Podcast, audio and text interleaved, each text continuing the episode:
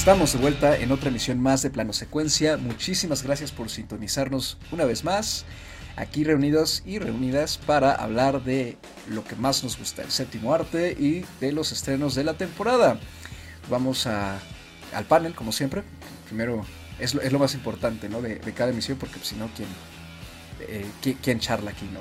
Anita Escárcega está con nosotros. ¿Cómo estás, Ana? Hola, muy bien. Una vez más aquí dándolo todo por este programa. También está con nosotros Andrea Saucedo. Hola Andy. Hola, ¿qué tal? Pues también contenta, ya, pues ya nos hacía falta como algo más que nos haga reír, que nos haga no sufrir, pero sí, sí pensar ahí en, varias cosas, en divertirnos un poco y, algo más, más dinámico de lo que hemos estado hablando los últimos, los últimos episodios.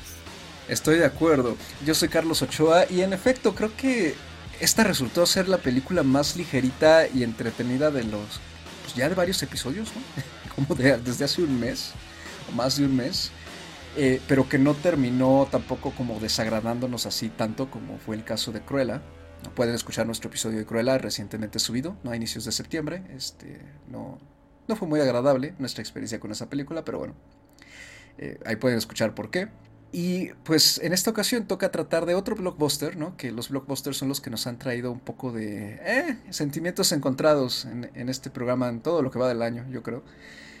Y se trata de Escuadrón Suicida, eh, que es, no es la Escuadrón Suicida del 2016, que se tenía el artículo determinado la, él, perdón, él, este, en, eh, ese entonces. Eh, esta es una especie de remake, secuela, reescritura de esa primera intento de DC de llevar ese famoso cómic y ese grupo de personajes que es muy mixto y variado a la pantalla.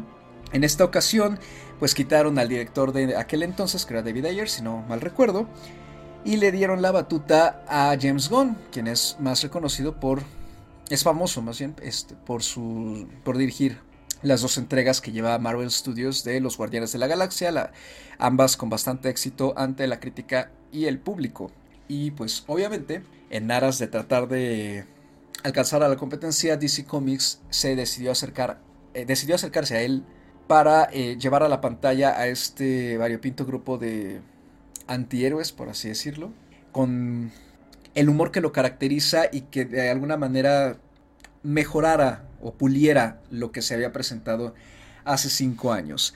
El elenco es tremendamente grande, incluye a estrellas tanto del cine como de la televisión, pero entre ellos están nada más y nada menos que Margaret Robbie, Idris Elba, John Cena, Joel Kinnaman, Sylvester Stallone, Viola Davis, David Asmalkian, Daniela Melchior, Michael Rooker, Jay Courtney, Peter Capaldi, Alice Braga y Pete Davidson.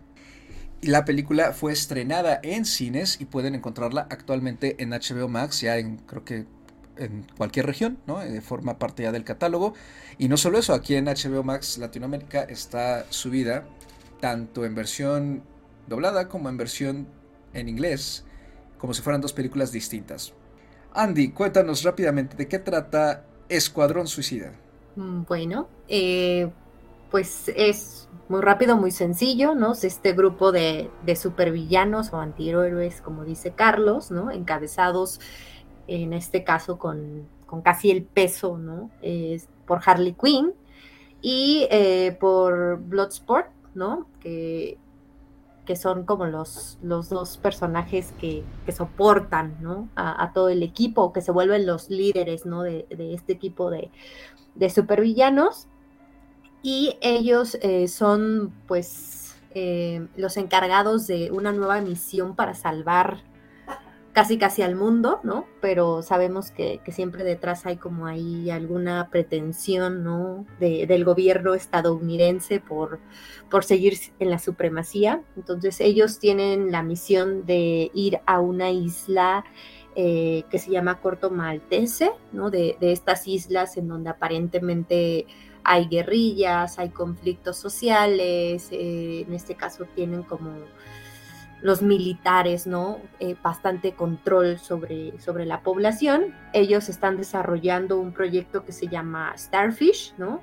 Y la misión del Escuadrón Suicida es descubrir de qué se trata este proyecto Starfish y eliminar el laboratorio donde se está llevando a cabo, ¿no? Para, para que los, bueno, en este caso el gobierno de los Estados Unidos sea el único en tener el control del proyecto, ¿no? Y así mandan a, este grupo de, supervillanos, los cuales pues se tienen que enfrentar a diversas circunstancias, a diversos pues ataques, ¿no?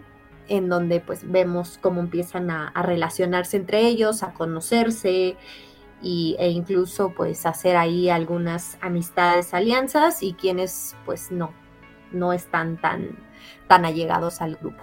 Como que por un momento me perdí. porque, pero es que justo así funciona la película, creo yo. Anita, ¿a ti qué te pareció de entrada la... Eh, el escuadrón, eh, perdón, el escuadrón suicida. Esta es la película con el artículo determinado, el, la anterior es la que no llevaba artículo. Ok. pues me, pasó exactamente, exactamente igual que, que, como dices, ¿no? O sea, de repente me perdí. no, de hecho, yo, la, o sea, tengo que admitir, yo la vi dos veces, porque la primera vez que la vi, les juro que me distraje unos segundos y cuando regresé a, prestarme atención a la película ya estábamos en, en una misión diferente, en, en, un ambiente diferente, ya no estábamos en la jungla, ya estábamos en un pueblo, entonces de repente como que yo me perdí y la tuve que volver a ver.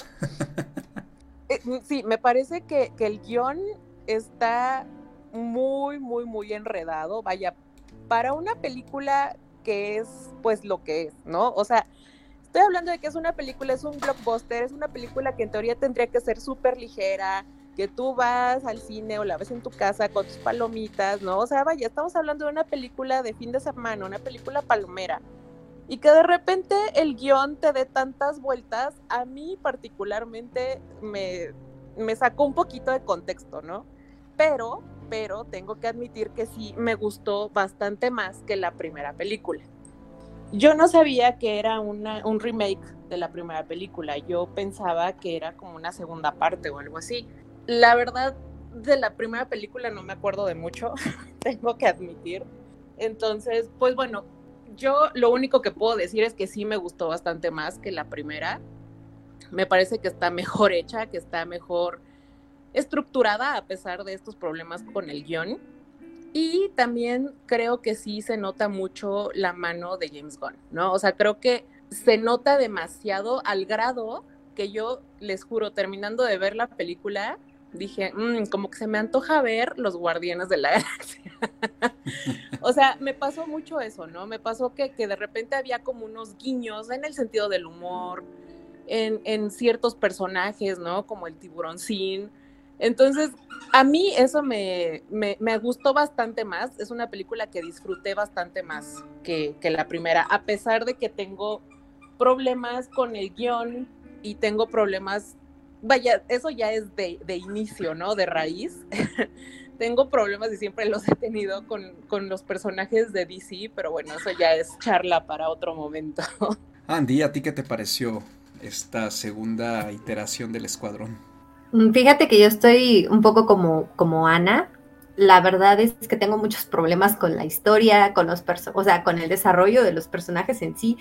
Eh, por cómo se cuentan sus historias o por cómo están insertados tal cual, ¿no? Eh, no, por, no por sus personalidades, ¿no? porque pues esos, eh, al final, como dicen, estos guiños que le da la comedia, eh, cierto humor, mm, me gustan, ¿no? De hecho, creo que es lo que salva mucho de que, ok, te perdiste en la trama, no sabes ya ni qué está pasando, pero los personajes y sus interacciones rescatan mucho la atención, ¿no? Y, la dinámica con la que corre la película. Pero sí, sí me, en, el caso del guion, la verdad es que es un relajo completo. Empiezas en, en, una misión, ¿no? Y antes de llegar a completar esa misión pasan tantas cosas que ahorita que me tocaba decir la sinopsis no me acordaba de cuál era la misión, ¿no? Por ejemplo. Entonces, eh, eso de entrada, sí, pues no, no quiero decir que, que, sea igual de mala que, la, que la pasada. El problema de la pasada es que eh, de ahí pues ni siquiera había guion, ¿no? La verdad es que eh, no había a dónde correr, eh, la villana era malísima, la película no funcionaba por ningún lado, ¿no? Y esta película al menos sí, te, sí te conecta, los personajes, digo, lo que les comentaba, ¿no? Te mantienen viendo, te mantienen con risa, si tú quieres, ¿no? Eh, si hay un cambio en ese sentido como que de no tener guion, pasaron a tener un guion en donde pasan muchas cosas. Entonces, me gusta esta película, me, gusta este Escuadrón Suicida. Eh, aún así siento que hay, hay, pues hay cositas que, que se tienen, como dice Ana, ¿no? A lo mejor no tanto en este podcast, pero sí podríamos como mencionarlas, por ejemplo, y que ya habíamos dicho, ¿no? El caso de, de Harley Quinn, que pues Margot Robbie lo hace súper bien. La verdad es que le queda, al menos a mí me gusta cómo le queda el personaje, cómo, cómo lo viste, ¿no? Cómo lo lleva. Pero siento que sí se nota que está trabajando con tres personas distintos, eh, con tres directores distintos, con escritores distintos, con vestuaristas distintos, ¿no? O sea, todo es distinto, cada película, desde la de Escuadrón Suicida, desde Aves de, de Presa, a esta película estás viendo una Harley Quinn que no tiene, no tiene consistencia, no tiene, o sea, no parece ser la misma, ¿no? No, no, no te funciona, ¿no? No funciona. Si la ves por separado, mm, de, de cierta forma, pues funciona para la historia que te están contando en ese momento. Pero si ya la quieres ver como esto que quiere armar este, DC, ¿no? De, crear o, de volver a encaminar lo que quiere hacer para asemejar o competir con, lo que ha hecho Marvel, creo que, sí se nota mucho esa deficiencia en cuanto a la continuidad de, los personajes, ¿no? Ya del caso de Will Smith ni hablamos porque pues ya mejor murió, murió, murió la flor.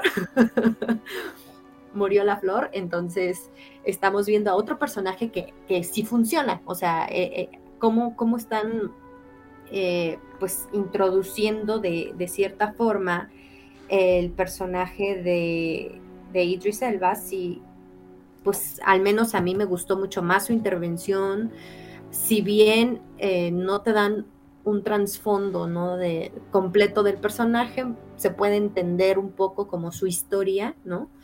ahí vemos algo con, con su hija, ¿no? Y como a partir de, su hija él decide incorporarse a, este escuadrón, como, y las relaciones que va, que va haciendo con, los otros villanos, ¿no?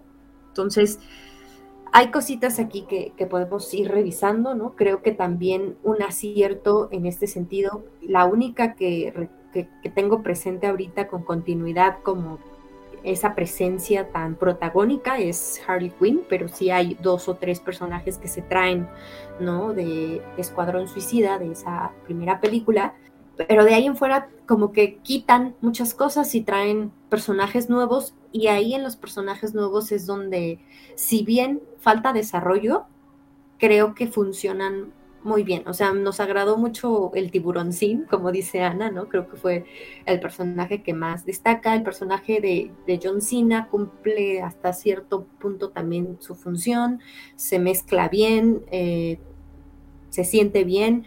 Esta chica que, tiene esta interacción con las ratas, ¿no? También se mezcla bien, creo que, que también funciona como un personaje interesante, ¿no? A largo plazo y creo que ahí es donde está como la buena decisión, ¿no? De traer elementos nuevos que aporten, que sean más dinámicos y lo único que, lo que traen, ¿no? Que lo que arrastran de Escuadrón Suicida, pues ya no, checa tanto, ¿no? Tiene esta, esta falta de continuidad.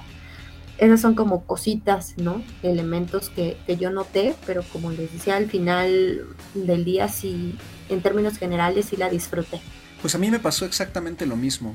Eh, creo que la película tiene aciertos muy buenos y otras cosas no tan buenas. Eh, me pareció excesivamente larga y la verdad es que conforme iba avanzando me di cuenta de que lo que más me sobraba era justamente lo del inicio y todo este tipo como de secuencias que buscan establecer contextos de repente es lo que la hace revoltosa. Y sí funcionan porque explican cosas pero al mismo tiempo me sobraron mucho. Creo que hay una especie de las inserciones de ciertas escenas me parece que están mal calculadas y que se podrían incluso haber ahorrado pero claramente el director busca ir como por pues lo por el exceso que de cierto modo nos sorprende, sobre todo por lo que ha estado haciendo con Marvel, ¿no? Justamente creo que una de las razones por las que le dieron este proyecto en DC es porque el, concepto, ¿no? De gente extraña y forajida que realmente no sé, no, uno no, no las ve como figuras heroicas, pero que intentan al final salvar el día es prácticamente el paralelo a lo que él estaba haciendo con Guardianes de la Galaxia, entonces se prestaba muy bien su humor y su forma de, dirigir y de contar este tipo de historias, y la verdad es que sí se sienten como películas casi hermanas, ¿no? En ese sentido, solo que aquí eh, como que le da un, rienda aún más suelta, quizá a, a muchas cosas, ¿no? Tanto creativas como en términos del guion, también en términos de la dirección. Yo creo que la principal diferencia entre esta y las entregas anteriores, ya sea de Suicide Squad o el resto en general del, universo de DC, eh, eh, pero sobre todo con la película anterior, es la calidad del elenco. Con eso creo yo que es una, hay una gran diferencia, porque es cierto, el material sigue siendo medio inconsistente, el material sigue siendo a ratos bobo, a ratos entretenido, eh, sigue quedándose como en un nivel muy plano muchas veces, y es muy revoltoso, pero como que mucho de ello pasa a segundo plano porque el elenco trabaja muy bien, están muy bien dirigidos, pero además se la pasan muy bien, mientras que con la primera película yo sentí todo prefabricado, ¿no? Y las actuaciones de ciertos miembros del elenco me parecieron entreforzadas, me parecieron falsas, me pareció, que cada quien estaba en una película distinta. Cada quien creía que estaban haciendo una cosa distinta. Aquí yo no sentí eso, sentí muchísimo más la unidad, la, hay una mayor identidad del elenco dentro de la película. Hay mucha química, particularmente entre los, digamos, cinco miembros principales del equipo de Bloodsport. Y eso se vuelve el corazón de, de, toda la historia, de la misma forma eh, que ocurrió en la primera película de Guardianes de la Galaxia. ¿no? Creo que el elenco es realmente lo, lo fuerte aquí. Y ya todo lo demás, pues son como digamos, las típicas, pues manías, eh, algunas son manías y otras son aciertos que nos ha dado DC en mayor o menor medida durante todos estos años que llevan intentando, pues, entablar su universo con mayor consistencia. Las escenas de acción en general creo que están bastante bien. El humor habrá quien conecte con él, habrá quien no. Me parece que de todas maneras el humor es muy inconsistente, ¿no? Según el personaje y según la sección de la película. A mí el humor del inicio casi no me, no me gustó, pero el humor de hacia el final lo empecé a disfrutar mucho. Y los personajes, además del elenco, también hacen un gran trabajo, ¿no? Creo que sí consiguen ser bastante entrañables y están mucho mejor trabajados, tienen mayor identidad, mayor desarrollo y si llegan a importarte, ¿no? El Paul Kaman o por ejemplo Nanahue, el tiburón, que creo que es el que más nos gustó aquí. Yo lo disfruté mucho, quisiera ver más de él, incluso me echaría una miniserie, ¿no? Eh, ya salió por ahí la noticia de que le están haciendo al personaje John Cena eh, una miniserie. Eh, yo diría, no, hágansela al tiburón, por favor. Creo que nos gustaría ver más de él, porque tiene momentos muy bastante únicos y muy particulares, que sí está esta comparación con Groot en el grupo de Guardianes de la Galaxia, pero me parece que Nanahue tiene hasta más personalidad, además de que habla más y, es bastante más explotable, mientras que creo que Groot se quedó muy en un mismo nivel después de la primera película, no, no, no, volvió a ser lo mismo. Pero en general la disfruté, o sea, creo que, como dije, le cortaba quizá una media hora, pero se deja ver bastante bien no propone nada nuevo, pero pues es entretenida, ¿no? Y, ya creo que ahí más bien depende de la apreciación personal, ¿no? Del gusto personal que, que tenga cada persona en relación con los distintos personajes del universo de DC y con el humor en particular, ¿no? Eh, eh, creo que ese es en todo caso su principal obstáculo. Pues sí, yo estoy muy de acuerdo con, lo que han dicho, pero sobre todo volviendo un poquito al punto que mencionaba Andy de la continuidad no nada más la continuidad de pues el tono establecido en las películas, sino la continuidad de los mismos personajes, ¿no? A mí sí me, me brinca muchísimo justo lo que mencionaba Andy, ¿no? Del personaje de Harley Quinn. A pesar de ser el mismo personaje, a pesar de ser la misma actriz y que finalmente la actriz lo, lo hace muy, muy bien, definitivamente no estamos viendo a la misma Harley Quinn que vimos en dos películas pasadas, ¿no? Y eso creo yo que sí le pega bastante, no nada más a la película, sino a todo el universo de DC, ¿no? O sea, creo que, que una de las grandes fallas que, ha tenido el universo de DC es precisamente ese, ¿no? El, el que han metido mano tanta gente, ¿no? Desde guionistas, escritores, eh, directores, y como que cada quien le trata de imprimir un sello particular muy diferente, ¿no? Entonces, pareciera que no están trabajando en equipo, ¿no? Pareciera que no están pensando de una manera global en, en, un universo como tal, sino pues como que cada quien está haciendo su película a su modo, ¿no? Y creo que eso finalmente le afecta muchísimo eh, de manera global a todo este universo que están tratando de establecer desde hace tantos años, ¿no? Y pues finalmente eso va cobrando factura, ¿no? En cada película que sale, pues vaya, incluso dentro de una misma película, justo como dices, ¿no, Carlos? O sea, de repente hay una tonalidad muy distinta entre una escena y otra, entre un personaje y otro, entre el humor que se maneja en cierto momento de una película y el que se maneja al siguiente. Entonces, es muy difícil a veces conectar con, una película que está como tan por todos lados, ¿no?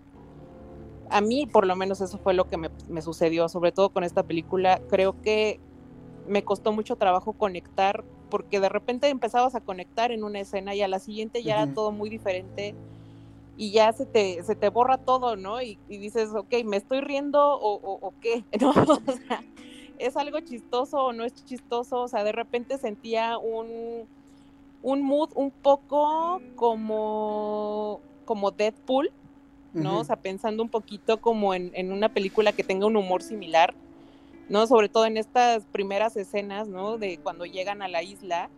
A mí me pareció, pues, de repente medio gore, ¿no? Todo el asunto, pero gore chistoso, entonces era, por eso pensé en Deadpool y después como que cambia totalmente el tono de, de, la, en la siguiente escena, entonces creo que, que, es difícil pues conectar, ¿no? O sea, de nuevo, creo que para hacer una película que en teoría debería ser una película palomera, ligera, pues terminas un poco confundido.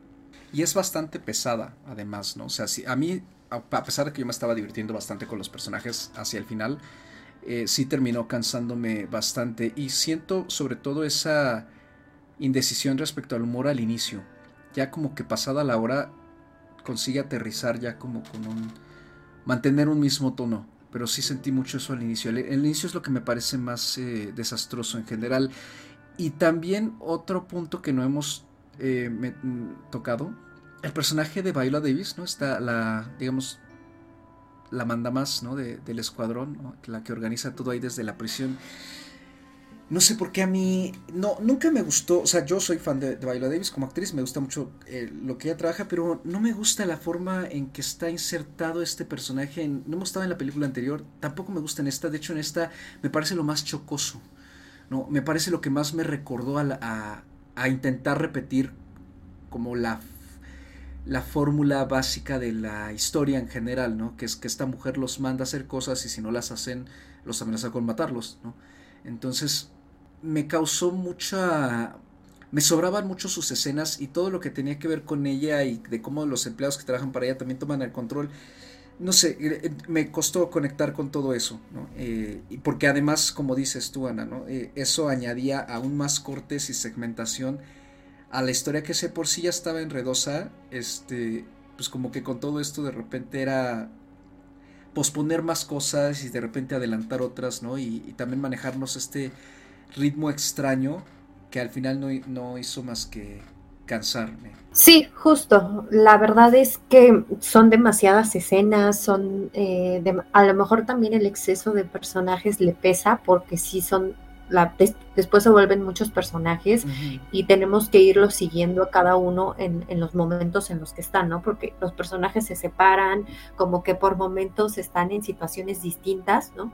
Si bien todos llegan como al punto de, la ejecución, ¿no? Del objetivo final de la misión, eh, al final pasan muchas cosas, ¿no? No solo es eh, la misión del Escuadrón Suicida de, de, llegar a este proyecto Starfish, ¿no? Sino un poco también la situación en la isla, ¿no? Porque también vemos ahí a un par de personajes de la isla que vendrían siendo como el presidente, el primer ministro, el, ¿cómo se dice? El, jefe militar, o sea, todo este tipo de, de personajes que también se van añadiendo más allá de los de los eh, antihéroes, ¿no? De los supervillanos del Escuadrón Suicida, ¿no? También hay otras circunstancias. O sea, había una guerrilla en, aquí en, la isla, ¿no?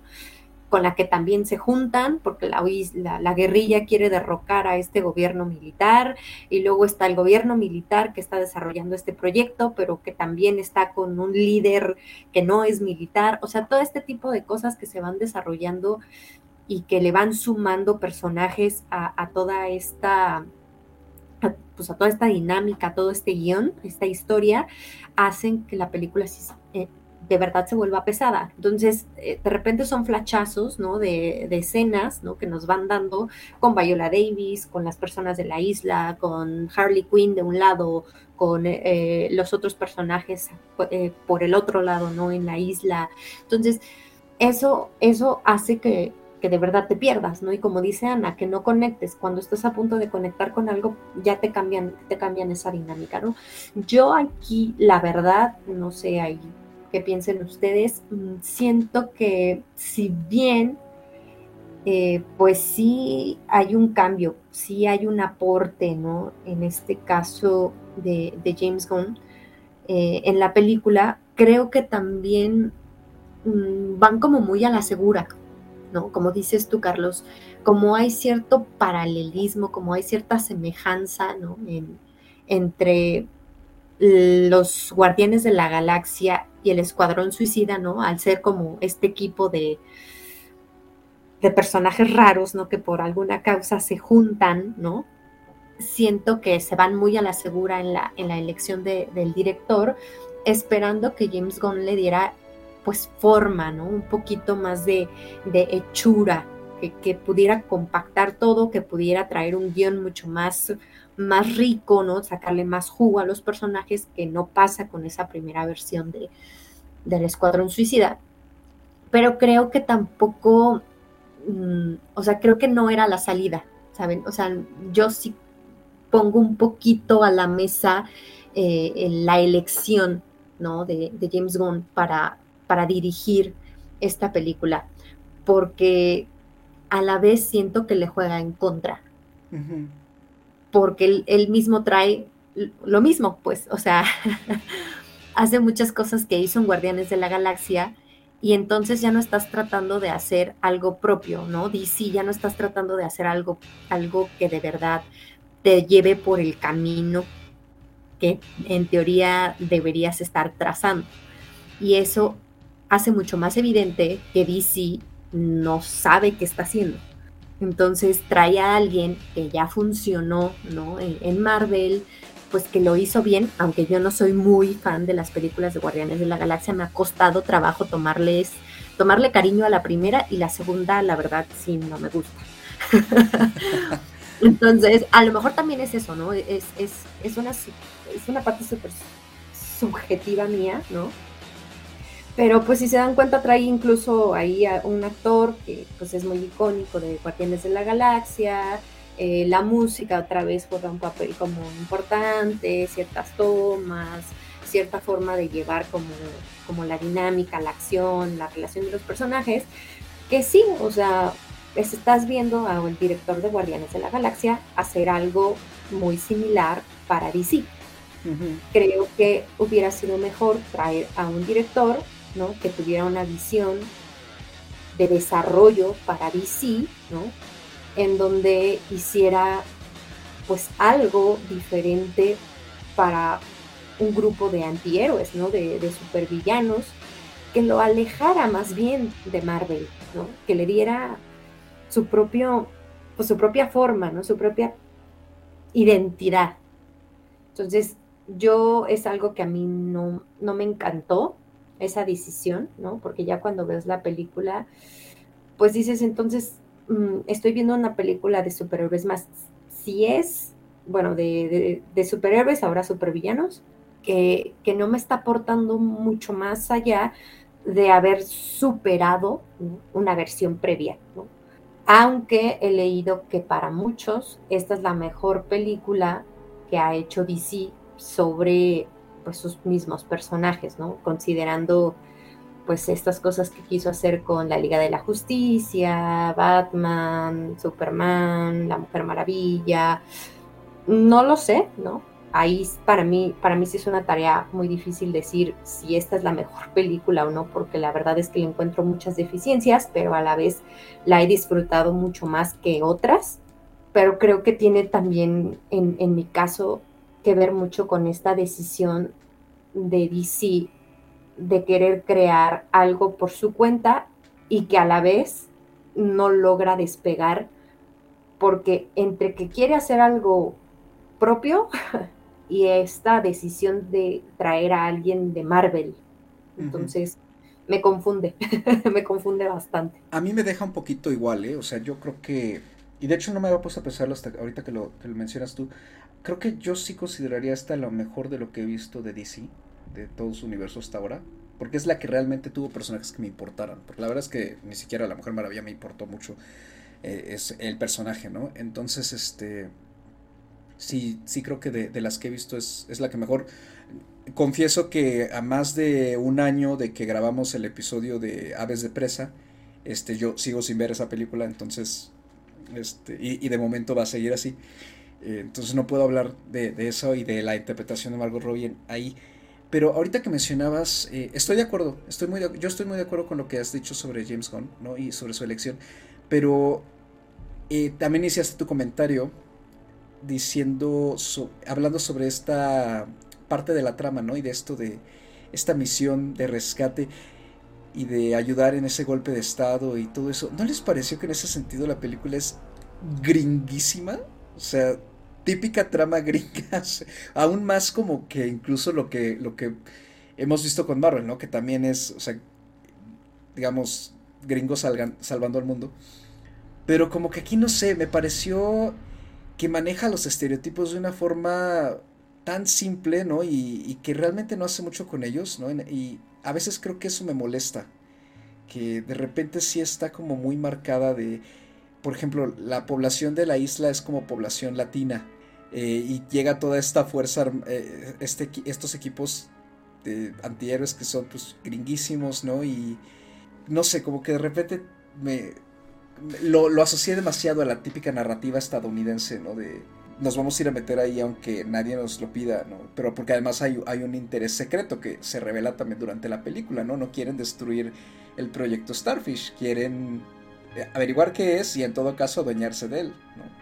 Sí, definitivamente toda la misión de principio a fin es un, white savior, ¿no? Es, esta, eh, no invasión, es la intervención gringa, ¿no? Siempre, en, siempre presente en los mejores golpes de Estado.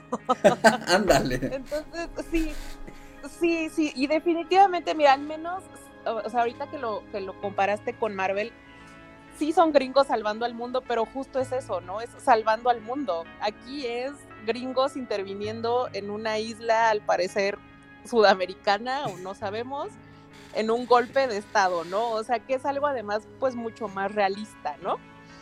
Entonces, sí, sí, definitivamente se siente, se siente esta pues este nacionalismo que tienen, ¿no? Los, los gringos a la hora de, intervenir en, países en vías de desarrollo, ¿no?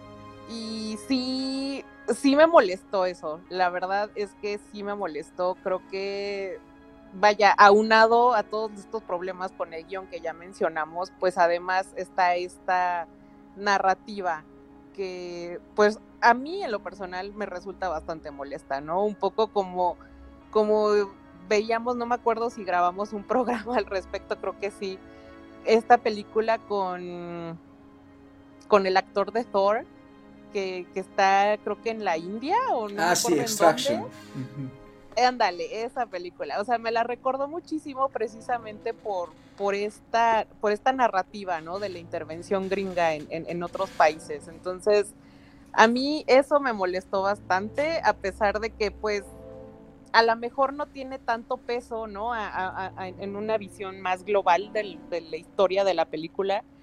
Pero, pues, vaya, ahí está. Y, y sí, es bastante notoria es que sigue reforzando justamente esa idea, ¿no? Y, es cierto, o sea, también el resto de las películas de superhéroes también hablan mucho de eso, pero como que, eh, o sea, como que yo sentí que, aquí en particular esto estaba metido, no sé si como por crear controversia, por necedad así del, del director, ¿no? En ese sentido. Pero como que al mismo tiempo no me sorprende que alguien como James Gunn lo haya metido y que, lo primero que se le venga a la cabeza quizás sea eso, ¿no? Ah, pues sí, vamos a, a mandarlos a una isla de tipo, de ciudadanía tipo sudamericana, ¿no? Entonces, me saca de onda, no sé, creo que no había necesidad tal cual. ¿Tú qué opinas, Andy? Justo, ¿no? Lo que, lo que mencionaba yo desde la sinopsis, este, esta visión siempre de que Estados Unidos tiene que salvar al mundo o de que, como dice Ana, ¿no? Este caso interviene una isla porque lo que quieren es adueñarse de lo que está haciendo la isla, ¿no? Para seguir siendo los que tengan el poder, ¿no? Más allá de todo este intervencionismo que, ya lo sabemos, ¿no?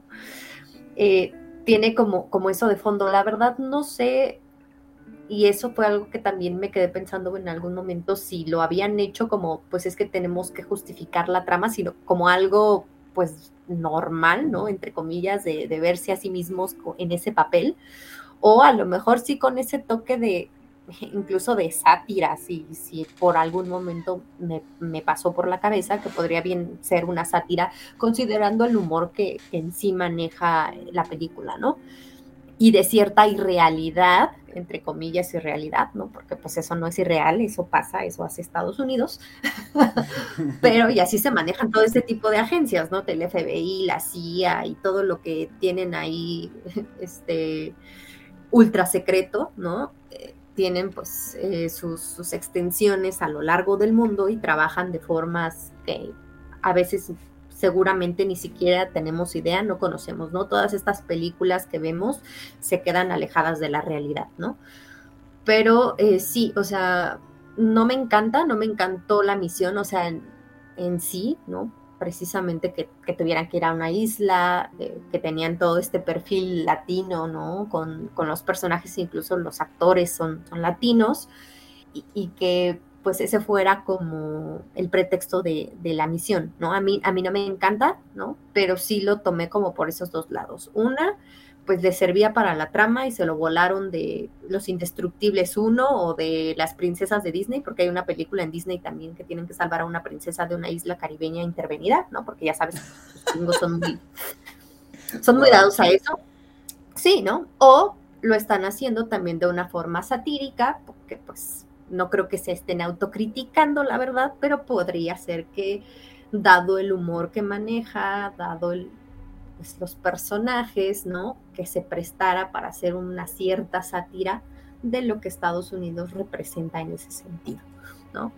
Te digo, a mí no me encanta, no me, no me gusta ese pretexto de, misión, ¿no? Ni, la locación, ni, ni, el proyecto Starfish, o sea, esta, estrella de mar que se les, chupa el cerebro casi casi, ¿no? a las personas, pero pues ahí está, ahí lo, usaron, ahí, ahí lo pusieron y pues es uno de esos detalles ¿no? de los que hemos estado hablando que para nosotros, o al menos en lo particular para mí, pues no funciona y no, es un acierto, ¿no? Es algo que le juega en contra.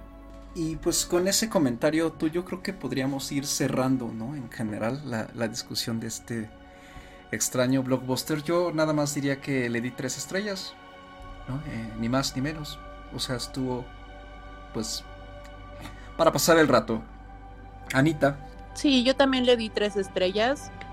Me parece que sí es de lo mejorcito que hemos visto de DC, pero pues tampoco como para exagerar, ¿no? O sea, es una película que resulta bastante entretenida, tiene buenos momentos humorísticos, tiene eh, personajes simpáticos, entonces, pues sí, vaya, es una película para verse, pues justamente un domingo, ¿no? Yo igual, tres estrellas, la verdad es que sí tiene muchas deficiencias, tiene muchas cosas que a mí no me gustaron, pero pues sí la disfruté, sí me, me reí, me entretuvo bastante claramente como ya lo, hemos anticipado, como es una película larga y con muchas, y que en donde pasan muchísimas cosas, la verdad yo no la veo como una película familiar, ¿no? Entonces, no sé, o sea, cada quien conoce a su familia, cada quien sabe si pone a ver a sus hijos el escuadrón suicida sí o no, ¿no? Pero pues sí puede ser una película para ver ahí un domingo por la tarde o para desestresarse un poquito o salirse como de pues de, la rutina o de las cosas que pasan en el, en el día a día, a lo mejor sí, le puede funcionar a alguien. También me parece que es de lo que más he disfrutado de DC, entonces las tres estrellas eh, pues están, están bien. Y pues con eso terminamos nuestro comentario sobre el Escuadrón Suicida. Como dijimos al inicio, eh, la pueden encontrar en la plataforma HBO Max y, y, además en todas las otras plataformas para su renta, sea sea iTunes, Cinepolis Click, al menos aquí en México, y pues también en Amazon Prime creo que está por ahí para, para rentar o comprar. Pero si quieren verla en una plataforma de streaming, está y estará por siempre en HBO Max. Pasamos rápidamente a la recomendación de este episodio, que es justamente algo que está en HBO Max y no es una película. la recomendación me toca a mí y brevemente solo recomendar, aprovechando que este, estamos con el tema de los superhéroes, han subido a HBO Max la serie animada de Batman, Batman, The Animated Series, esta famosa serie que se transmitió a finales de los 90, si no mal recuerdo, en lo que era, es todavía, todavía existe, eh, Warner Channel, que se convirtió en uno de los hitos de la televisión animada y de la televisión de superhéroes eh, para pues, buena parte de nuestra generación y que a su vez generó otras series que continuaron de alguna forma pues no la historia tal cual, pero sí estaban conectadas, ¿no? Entre ellas la, la versión de la Liga de la Justicia que lanzó en su momento Cartoon Network, también gracias a, Warner, que es quien siempre ha estado pegada a DC para todo este tipo de proyectos. Eh, la, lanzó Warner después, la Liga de la Justicia Limitada también, eh, Batman del Futuro, lo mismo que fue como una especie de continuación de esta misma serie. Y pues en sí las tres temporadas completas con todos los capítulos, hasta donde yo sé, están ya disponibles para verse en esta plataforma. La serie es más famosa porque fue justamente para ella, eh, para la que se inventó el personaje de Harley Quinn, que no existía en los cómics como tal. Eh, se inventó para esta serie, además dio a conocer muchísimos personajes del universo de Batman al público en general, ¿no? Como el sombrerero loco, el Man-Bat, eh, todos los demás favoritos eh, salen por ahí, ¿no? El acertijo, el señor frío, Piedra Venenosa, Gatúbela, que es justamente con la que abre la serie. Eh, tiene dos episodios al inicio. Entonces pueden encontrarla ahí. No he revisado si está el doblaje al español, pero por lo menos pueden verla en su idioma original con subtítulos y revivir eh, los fines de semana de la infancia, levantándose temprano para aprender Warner Channel y ver eh, la serie animada de Batman.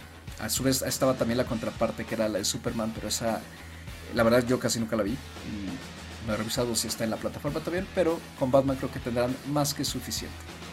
Anita, ¿dónde te podemos encontrar? A mí me pueden encontrar en Twitter o en Instagram como arroba animalceluloide. Y pues ya saben, como siempre, me pueden me pueden escribir, me pueden preguntar, me pueden mandar recomendaciones. Acá es un canal abierto. Andy, ¿a ti dónde te podemos encontrar? A mí me pueden encontrar Twitter e Instagram como arroba Andrea Padme. Ahí me pueden hacer llegar sus comentarios si están de acuerdo o no conmigo en esta elección de James Gunn. o si me pueden explicar qué está pasando. Se los voy a agradecer mucho. Y pues ahí eh, estamos en contacto. Y a mí me encuentran en Twitter como arroba Ochoa con 8 en dígito y una A minúscula después. Este programa, por supuesto, pueden encontrarlo en todas las plataformas de streaming de podcast generales, ¿no? Spotify, iTunes, Google Play, Anchor, Breaker. Ya saben, ahí con todo gusto pueden escucharnos, así como todos los demás eh, programas que hemos realizado, sobre todo a lo largo de este 2021. Muchísimas gracias como siempre por sintonizarnos una vez más. Ya saben, cuídense, síganse cuidando, asistan con todas las precauciones a salas presenciales o sigan disfrutando de la oferta de cine en casita. Y nos escuchamos muy pronto para otra emisión de Plano Secuencia y lo demás que nos va a ir trayendo el cine de la última parte del año, quizá ya con estrenos en cartelera más puntuales. De nuevo, muchísimas gracias y hasta la próxima.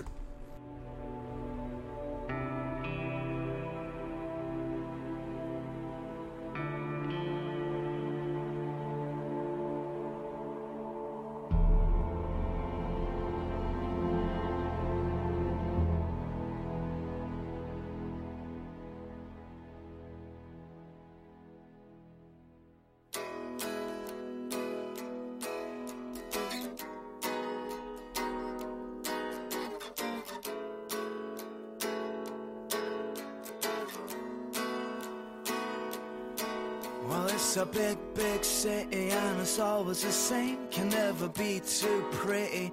Tell me your name, is it out of line? If I was to be bold and say, would you be mine?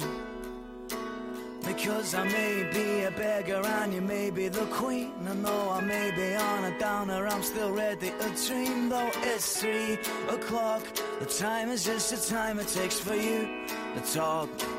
So if you're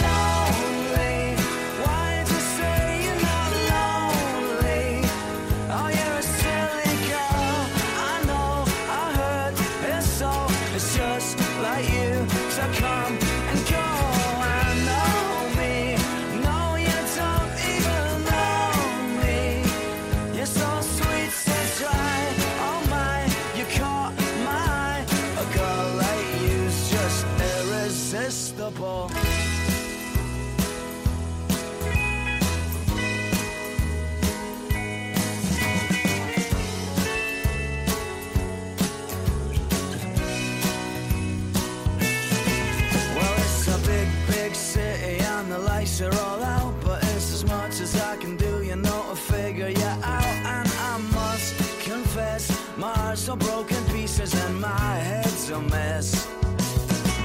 And it's four in the morning and I'm walking along beside the ghost of every drinker who's ever done wrong. And it's you, whoa, that's got me going crazy for the things you do. And so